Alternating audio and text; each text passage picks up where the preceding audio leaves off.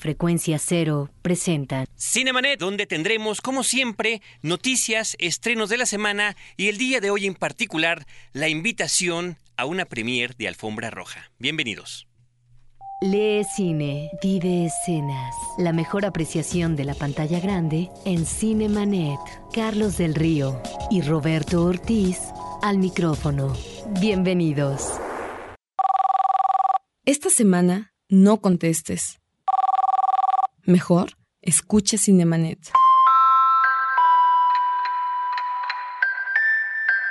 That's not my ringtone. Y acompáñanos el próximo martes 11 de marzo a las 7 de la noche para disfrutar de Una llamada perdida, una cinta que hará que quieras dejar de usar el celular. You hear your death, They get your head back. and then you die. Look, these things work here. They get your head back.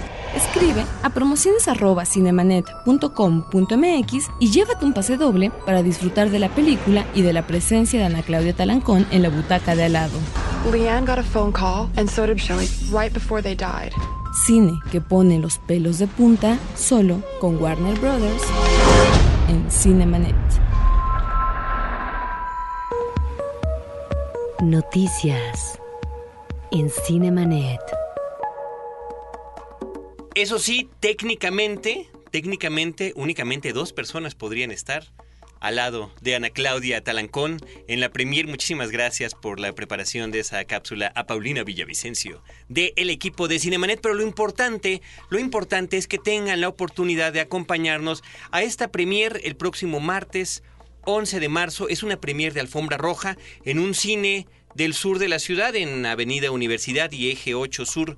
Popocatépetl y eh, en la alfombra roja estará una de las protagonistas de la película, Ana Claudia Talancón, que ya está haciendo Roberto Ortiz sus pininos en el cine hollywoodense. Y ahora sí, Roberto, arrancamos con la noticia de la semana que es interesante porque es de la historia del cine mexicano. Así es. Sabemos en ocasiones, Carlos, de mujeres que participaron en eh, la realización del cine mexicano y entre ellas podríamos considerar, sobre todo en los orígenes, eh, a Mimi Derba, si la recuerdas como actriz en la película eh, de Pedro Infante de Nosotros los Pobres, pero ella ya como productora de teatro y luego de cine, en 1917 hacía ya una película como directora y está también Perlita, Adela Sequeiro, que fue la única mujer, Carlos, que en la década de los 30 hizo dos películas, La mujer de nadie del 37 y Diablillos del Arrabal, una película del 38. También tenemos otras cineastas, una italiana que llega a México y que hace una película de 1921 o una yucateca de nombre Cándida Beltrán Reldón que hizo la película El secreto de la abuela en el 28. Estas son eh, las mujeres que hacen cine de ficción. Estamos hablando ya muy avanzado los años 10, pero sobre todo los 20 y los 30.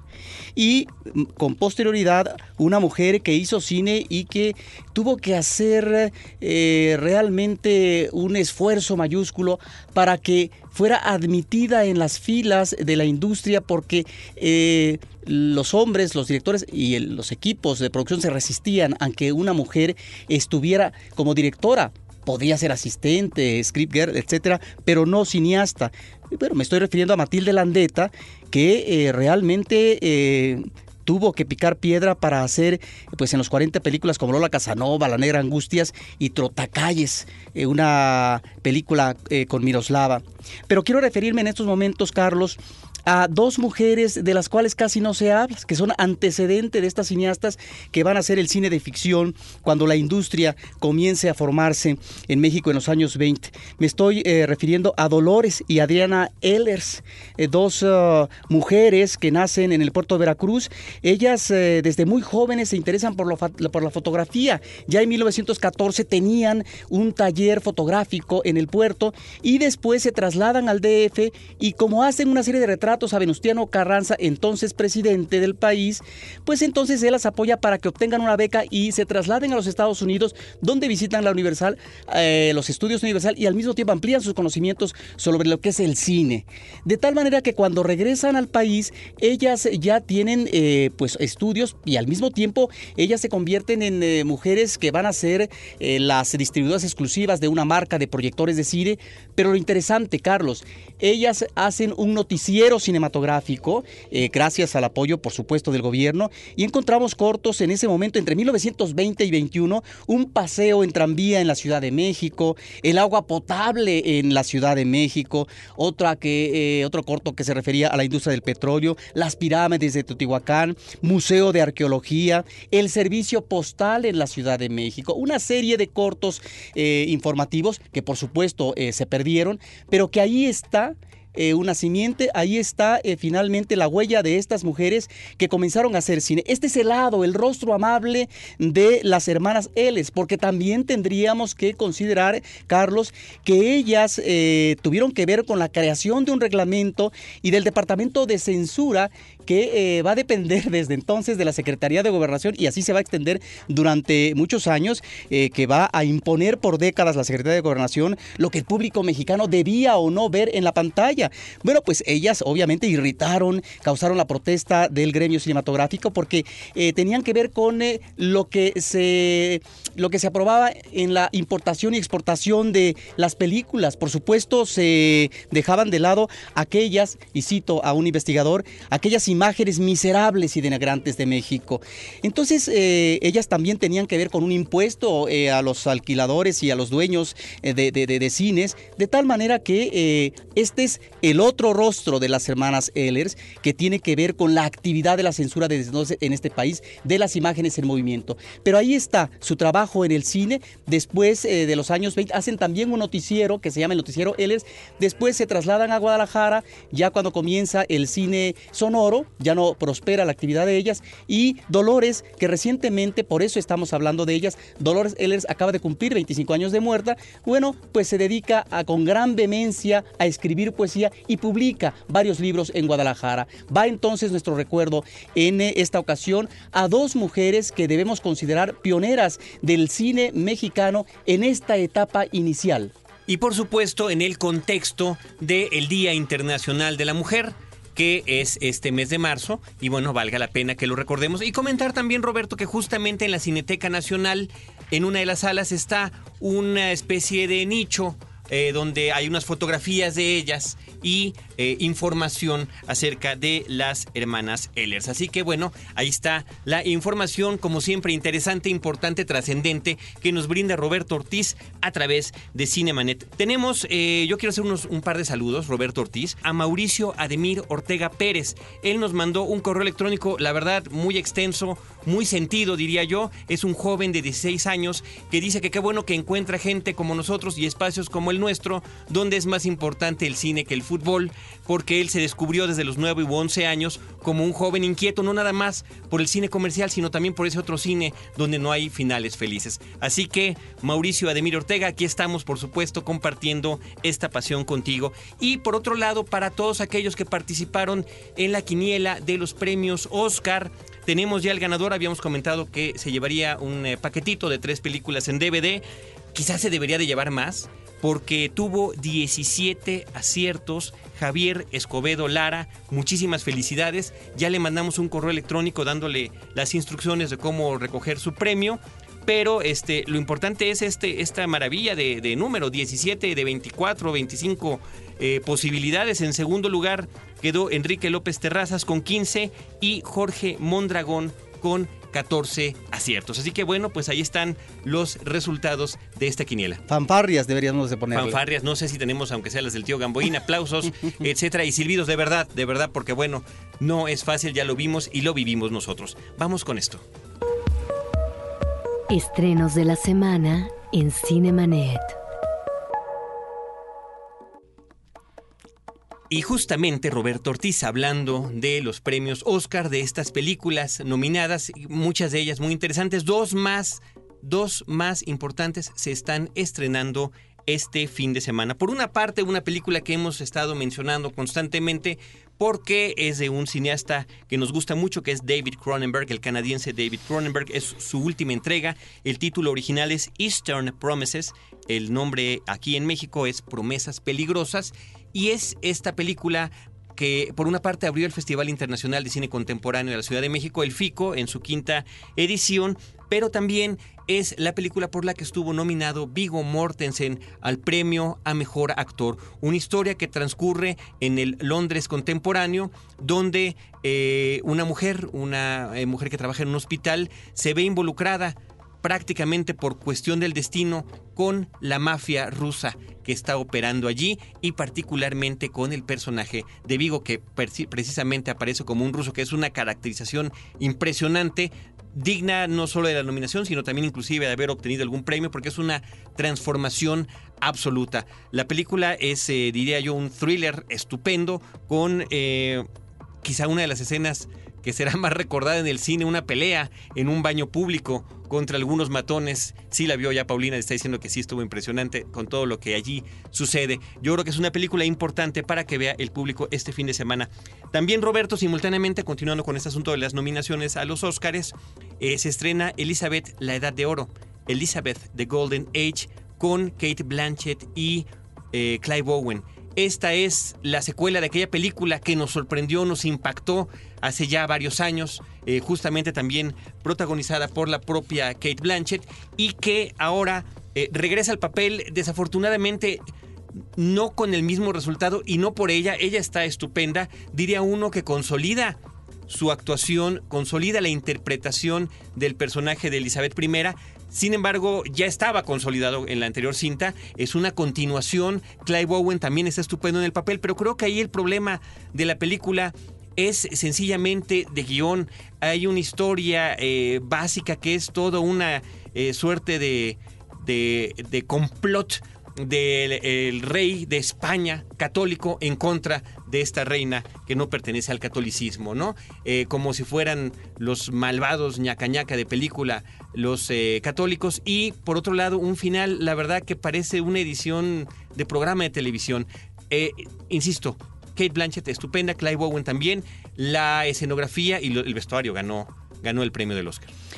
Y este tipo de personajes históricos, Carlos, significan un reto para algunos actores, actrices. En el caso de Elizabeth, la reina virgen, bueno, tendremos que recordar que Bette Davis en su momento asumió ese papel y eh, fue aplaudido por la crítica. Roberto, también tenemos una película francesa estrenándose El hombre de su vida, L'homme de sa vie de Sabu Breitman. Sí, esta es una actriz que eh, incursiona en la dirección de manera muy afortunada, Carlos. Esta es una película en donde uno observa, eh, no el enfoque, pero sí la mirada masculina. Pero es, diríamos, a partir de una actriz que se nota, conoce muy bien lo que puede ser esa mirada masculina hacia la mujer, hacia la familia, pero también a lo que pueden ser experiencias inquietantes. ¿A qué me refiero? La película arranca eh, con lo que es el convivio por parte de una pareja que tienen ya algún tiempo de casados, diríamos que es una pareja joven pero madura, que tiene hijos, eh, esta pareja, y que están los familiares, los amigos, y entonces hay una comilona en eh, lo que es la parte exterior de la casa, donde se encuentra parte del jardín y el campo. Y a partir de este convivio, el dueño que también invita a un vecino, este vecino resulta que se declara y causa la sorpresa eh, de los invitados, se declara homosexual. No hay un quiebre, obviamente, en lo que es eh, la convivencia de todos, pero sí, con posterioridad, al finalizar la comida se eh, da una plática extensa hasta altas horas de la noche, diríamos que hasta la madrugada, eh, hasta que amanece el día siguiente, el, dueño de la casa, el esposo, con su vecino homosexual. Y a partir de entonces se crea una perturbación por parte eh, de este esposo que ha conocido a un hombre, pero también otra visión de lo que es la vida. y no propiamente aquella que eh, según el homosexual se constriñe a la relación de pareja, al casamiento, a los hijos y demás, ¿no? Por un lado, el compromiso a partir del afecto y el amor de pareja, por otro lado, la libertad, el manejo tal vez eh, de la soledad, pero donde existen elementos propios del placer y de la justificación en la vida.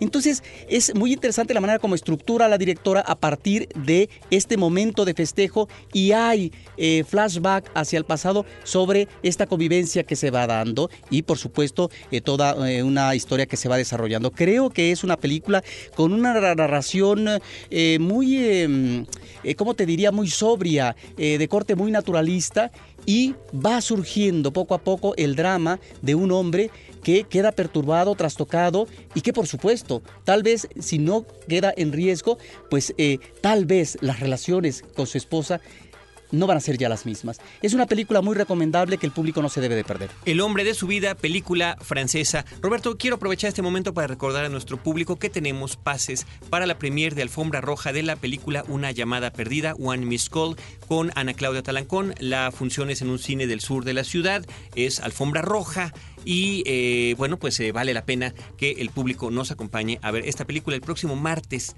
martes 11 de marzo. La alfombra roja es a las 7 de la noche y a las 8 en punto es como dice en nuestra invitación, es cuando dará inicio la película. Roberto también de estreno esta semana Las Crónicas de Spiderwick, otra película de corte fantástico, al igual que 10.000 años antes de Cristo, de esta última de Roland Emmerich. Y finalmente se está estrenando en comercial el documental La Última Hora dirigido por Nadia Connors y Leila Connors, y que Roberto es un... Eh, se llama The Eleventh Hour, el título original. Es una película escrita por Leonardo DiCaprio, es uno de los coescritores, y está narrada por él y está producida por él en este eh, pues sensibilidad hacia lo que está sucediendo con el calentamiento global, particularmente en el mundo.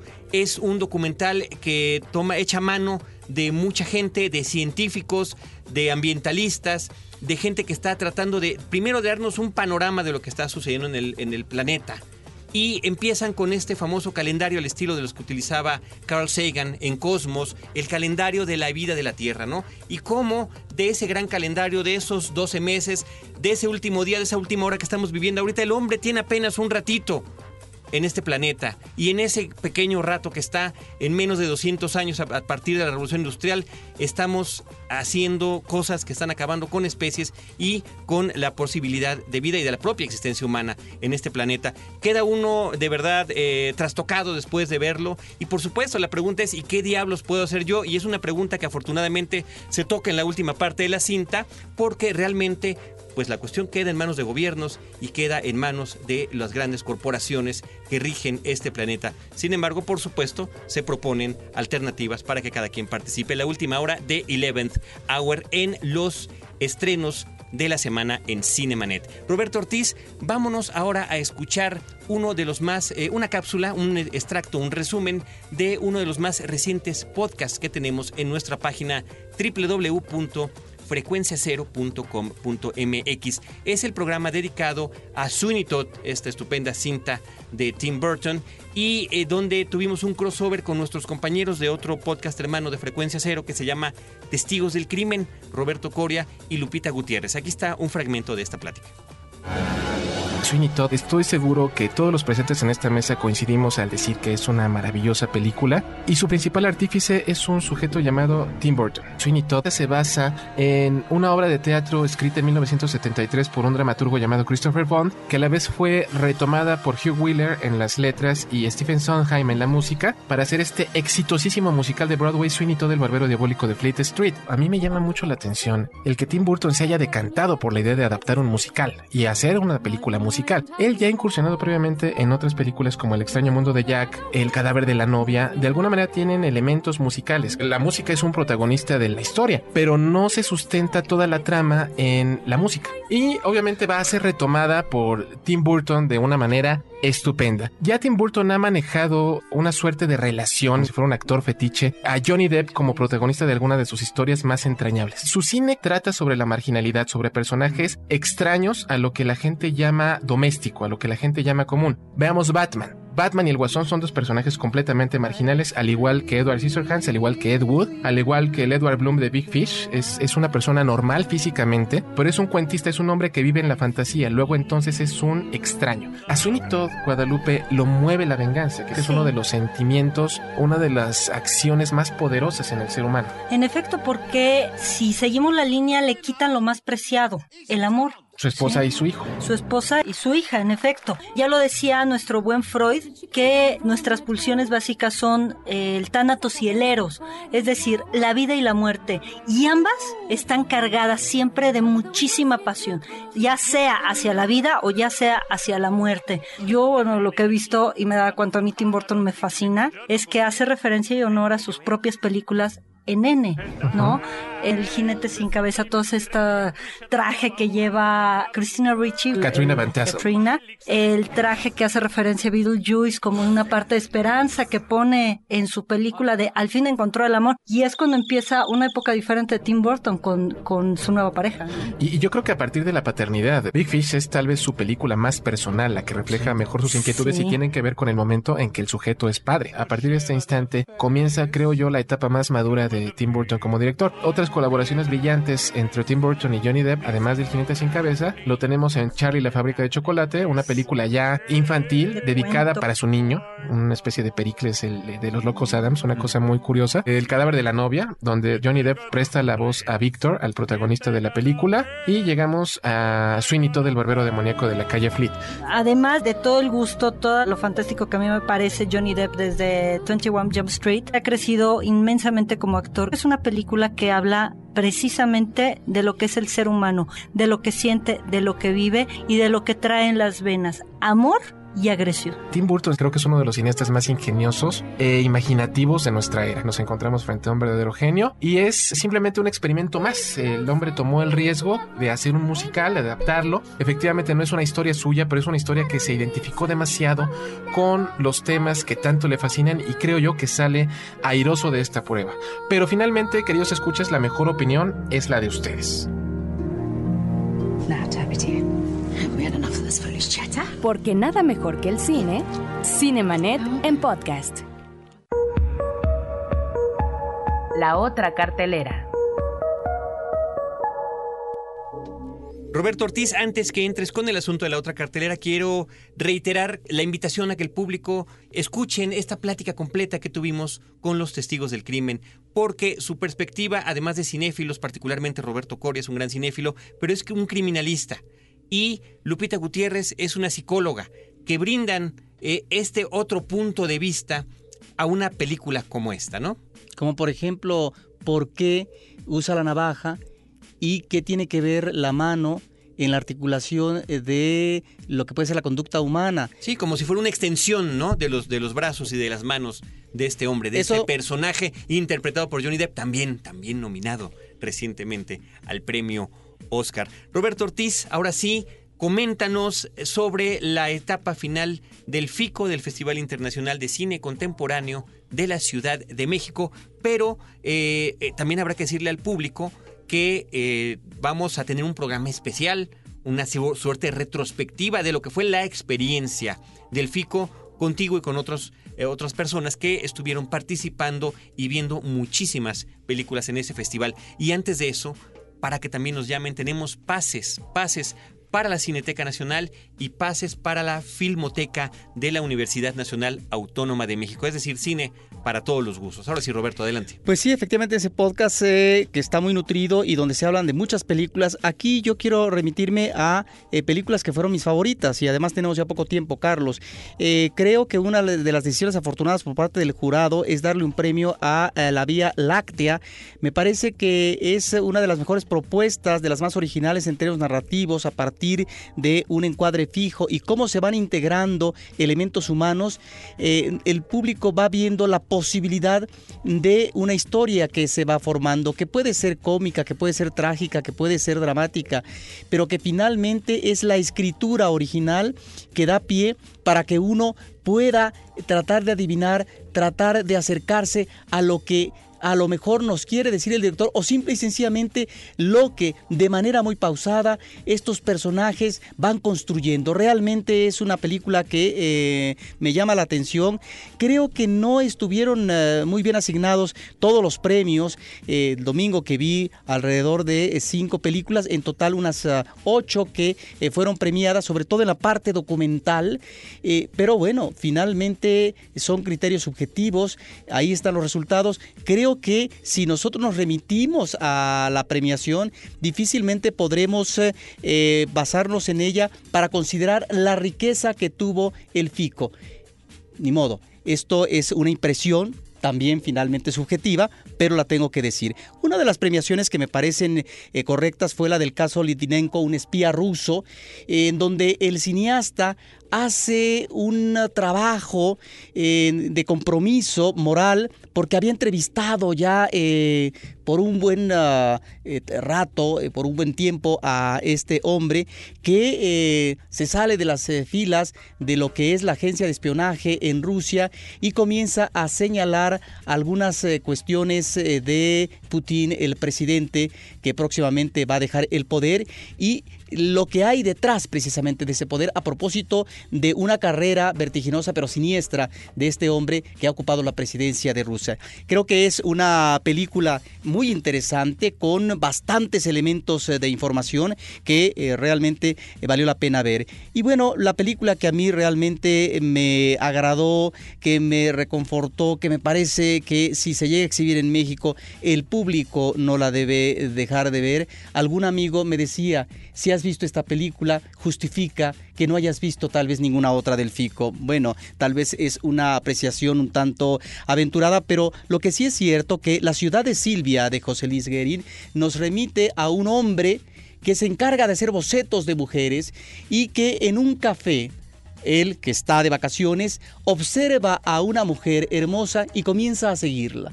Este seguimiento desde que él la ve en el café son 30, 40 minutos, uno diría, y realmente el público puede eh, sostener con la mirada eh, eso una especie de persecución a esta mujer por las calles de una ciudad europea hermosa, pues sí.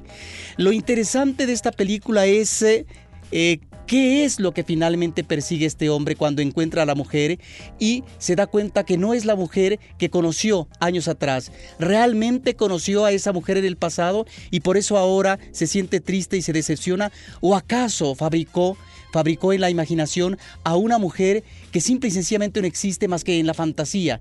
Y es ahí donde encontramos, encontramos creo yo, una mirada muy detenida, muy plácida y em, muy puntillosa por parte del cineasta a propósito de lo que, puede ser el convivio cotidiano y el comportamiento de una ciudad eh, con diferentes elementos en las calles, en el comercio, etc. Una película formidable, una película de anécdota sencilla, pero que sabes que Carlos entraña una gran complejidad con respecto a este anhelo por encontrar el eterno femenino. Muy bien, Roberto, pues gracias por esos comentarios. Insisto, habrá un episodio especial sobre la conclusión del FICO. Vaya, ya que hubo una cobertura justo desde, antes que empezara, entrevistas con la directora, con eh, Paula Astorga y con otras personas que han participado en este importante evento. Y nosotros los esperaremos, como siempre, con cine, cine y más cine. Los créditos ya están corriendo. Cinemanet se despide por el momento. Más en una semana. Vive cine en Cinemanet. Cinemanet es una producción del Instituto Mexicano de la Radio y Frecuencia Cero. Digital Entertainment Network. México, 2008.